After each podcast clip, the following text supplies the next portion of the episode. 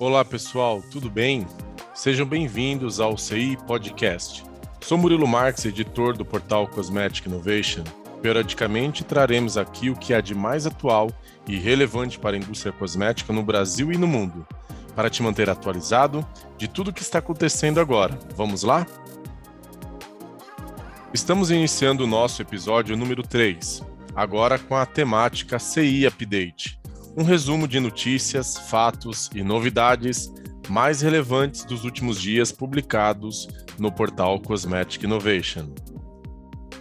Pessoal, vamos começar falando um pouco do consumo de produtos FMCG, ou produtos de bens de consumo massivo. De acordo com a quinta edição do Winning Omnichannel, estudo anual da Cantar com abrangência global, a pandemia trouxe um impacto muito forte no comportamento e nos canais é, de vendas mundo afora. A análise considerou o comportamento de consumo em 42 países e constatou que os eventos causados pela pandemia do novo coronavírus mudaram a forma de comprar produtos de bem de consumo massivo.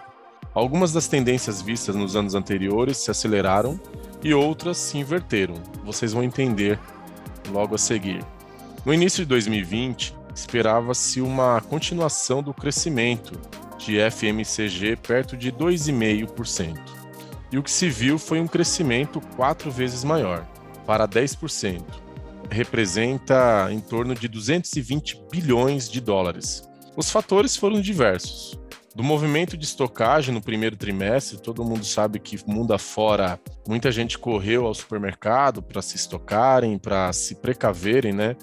É, temendo uma falta de produtos, até a mudança contínua do, do consumo fora de casa para dentro de casa durante o resto do ano, além da falta de interações sociais presenciais. Tudo isso, gente, virou é, o mercado de cabeça para baixo. É, os impactos foram sentidos em quase todas as regiões, países, canais, setores e categorias, com taxas de crescimento dobrando até triplicando. Em 2020, o comércio eletrônico foi novamente o canal de crescimento mais rápido, com 45,5% de crescimento, mais que dobrando sua taxa de crescimento em relação a 2019.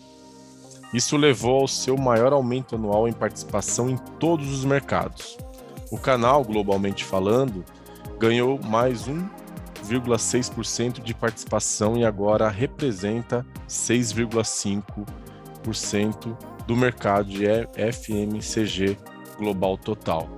Realmente foi um crescimento muito expressivo. E outro canal que é, virou protagonista, né, principalmente aqui em mercados como o nosso, foram os supermercados. É, juntamente com o comércio eletrônico, esses dois canais foram responsáveis por mais de 60% do crescimento da FMCG em 2020. Repetindo, né? FMCG são produtos de bens de consumo massivo. Então, pessoal, as empresas que têm seu e-commerce estruturado e estão nas prateleiras de supermercado, certamente nesses últimos tempos atingiram resultados superiores aos que não estão tão posicionados nesses dois canais. E ainda falando de mercado, a Abipec acaba de divulgar que as vendas do setor de HPPC permaneceram estáveis no primeiro trimestre de 2021. De acordo com o painel Dados de Mercado da Associação Brasileira da Indústria de Higiene Pessoal, Perfumaria e Cosméticos, em comparação com o primeiro trimestre do ano passado, produtos de higiene pessoal seguem alta de 6%. Esse é o reflexo do consumo de itens como álcool em gel. O destaque fica para a perfumaria. Olha só, pessoal, a, perfumaria se manteve num crescimento forte, atingindo dois dígitos, com alta de aproximadamente 11%, deixando clara a cultura do brasileiro de se perfumar para o bem próprio, independente da sua rotina de estar atrelado ou não à interação é, social. É, por incrível que pareça, está se perfumando para ficar em casa. Isso é um, é um ótimo sinal para a indústria de perfumaria aqui no Brasil mas vocês vão ver logo à frente que mundo afora não foi diferente.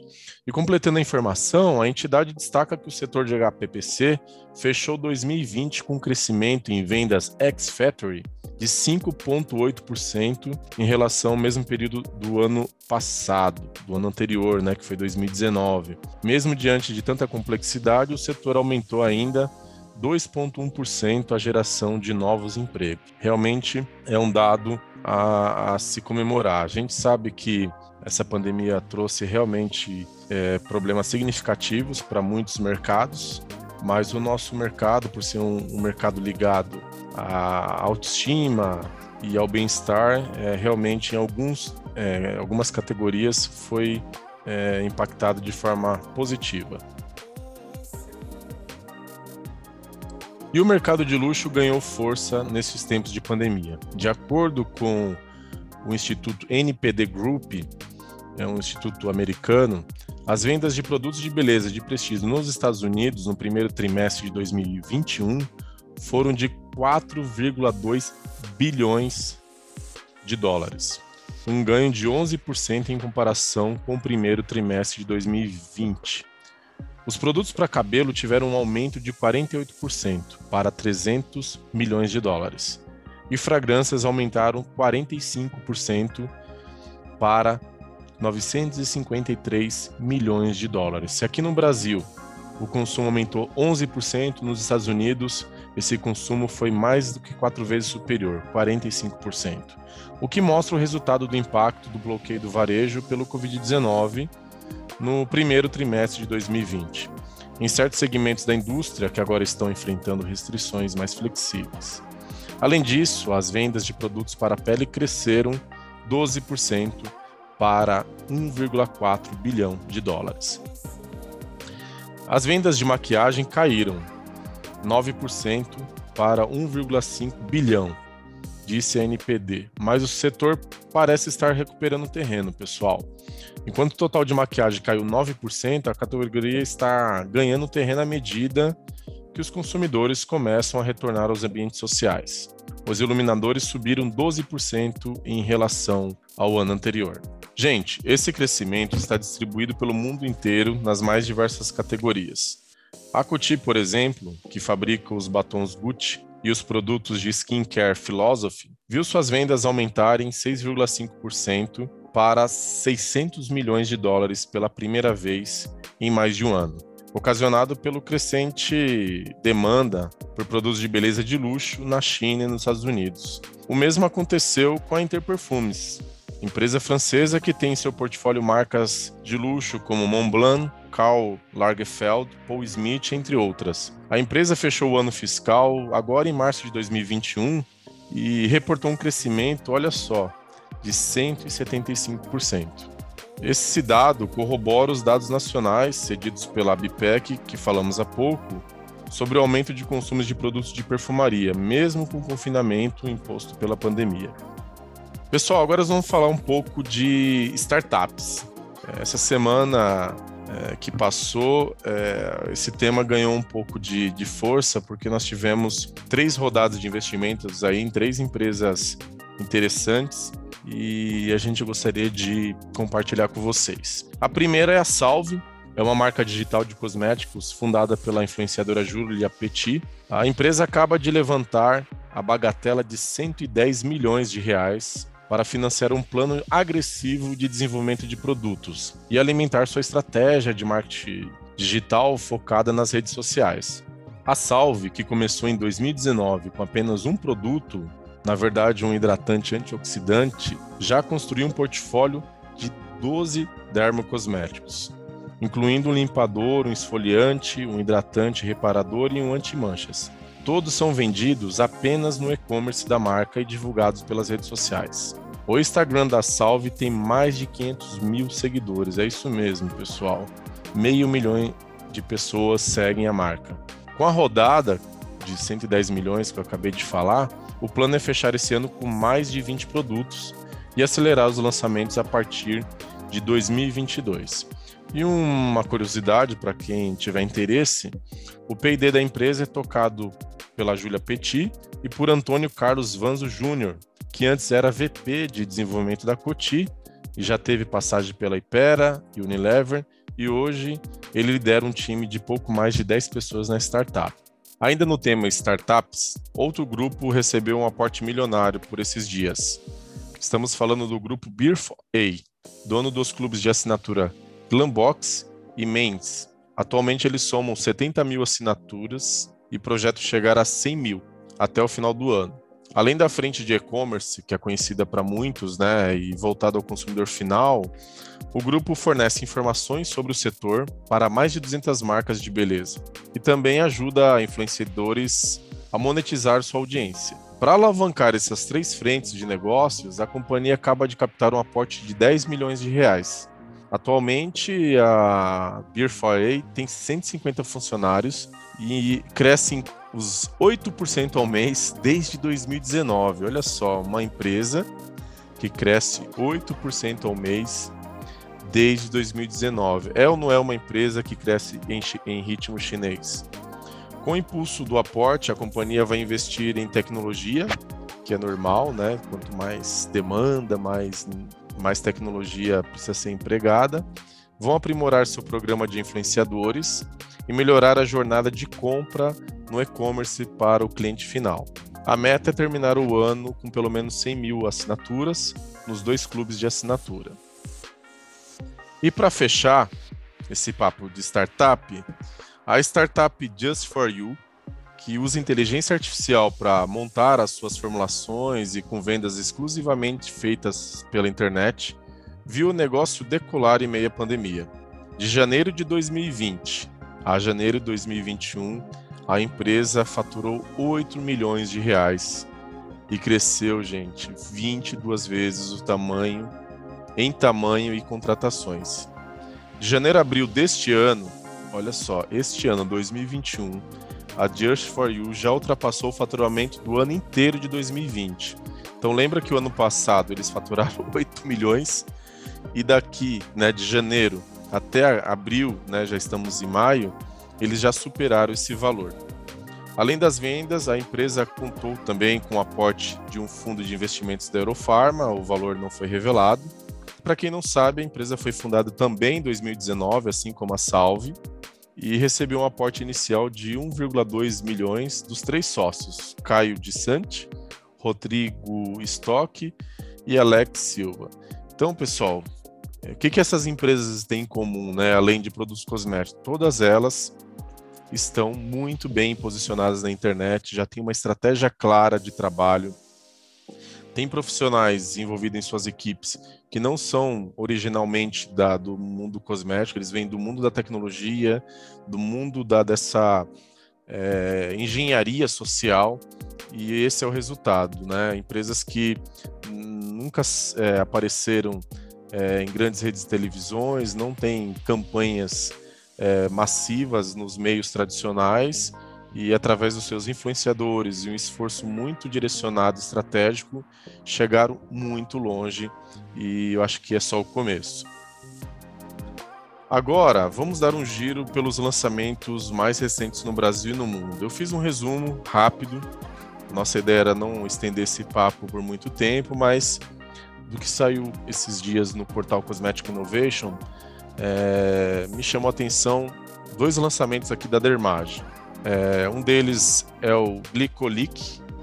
Esse sabonete líquido ele é direcionado à limpeza profunda e renovação celular. Ele é enriquecido com ácido glicólico a 5,7%. E o lançamento é ideal para peles que apresentam textura irregular, poros obstruídos, que necessitam de uma limpeza profunda. Outro produto lançado pela Dermage é o Yalu Age Shower Gel. É um gel de banho hidratante formulado com ácido hialurônico. O Yalu Age Shower Gel promete dar um boost na limpeza diária e hidratação da pele durante o banho.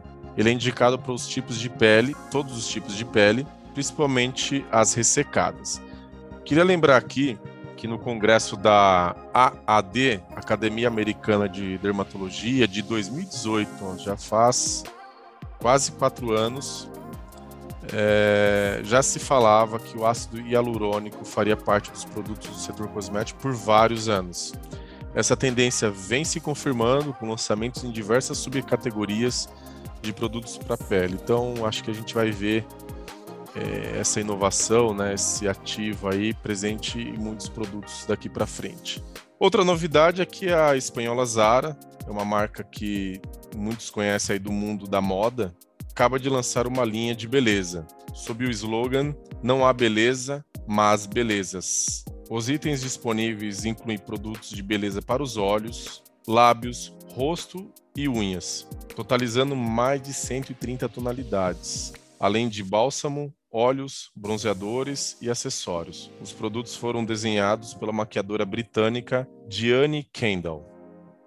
Bom, e como vão funcionar as vendas desses produtos de beleza da marca Zara? Vai funcionar da seguinte forma: as lojas físicas e online da Europa, Estados Unidos, Canadá, China, Coreia do Sul, Japão, México, Austrália e Nova Zelândia terão a seção Beauty, Destas localidades, 22 lojas foram selecionadas para apresentar uma experiência mais imersiva. Nesses locais haverá dicas de beleza personalizadas aos clientes, assim como uma decoração diferenciada, que contará com display de aço inoxidável a fim de destacar os produtos, além de clarabóias que reproduzem a luz natural para um melhor aproveitamento da testagem dos itens. E ainda nessa pegada de lançamentos, a Rinode amplia o portfólio de tratamento corporal com quatro lançamentos. São eles: Corpse Linea, creme anti-estrias, que tem o poder de reduzir tamanho e aparência das estrias. O Gel Lifting Bumbum, que tem o efeito lifting para a região dos glúteos, melhorando a firmeza da pele e levantando o bumbum. Também vai ter o óleo em creme e Leg Power, que é um complexo de princípios ativos vegetais destinados a aliviar o cansaço das pernas. E por fim, o creme e Leg Muscle Warming, ideal para aliviar a sensação de inchaço e fadiga muscular. Então aqui é a Rinode, trabalhando em regiões específicas do corpo, né, para fadiga, para firmamento aí da pele em algumas regiões. É uma forma interessante aí de aproveitar né, essa demanda consumidor da consumidora que procurou né, é, se cuidar melhor em casa em diversos aspectos. Creio eu que esses lançamentos são antenados nessa tendências. E agora eu gostaria, né, para finalizar o nosso podcast, de dividir com vocês algumas novidades em relação às marcas. A primeira é que a nossa baiana Ivete Sangalo é a nova embaixadora de Neutrox. A cantora será uma das estrelas é, das campanhas e ativações da marca já a partir deste mês. Numa live aí no Dia das Mães foi anunciada essa novidade e a marca Neutrox vai contar com a estrela Ivete é, em suas ações.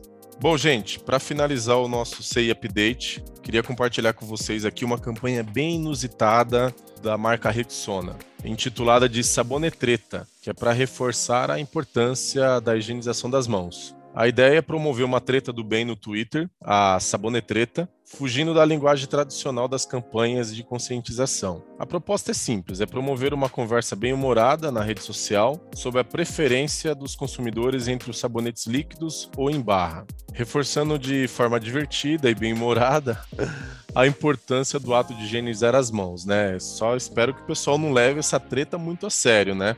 É, então essa conscientização é importante, especialmente no atual momento em que vivemos, né?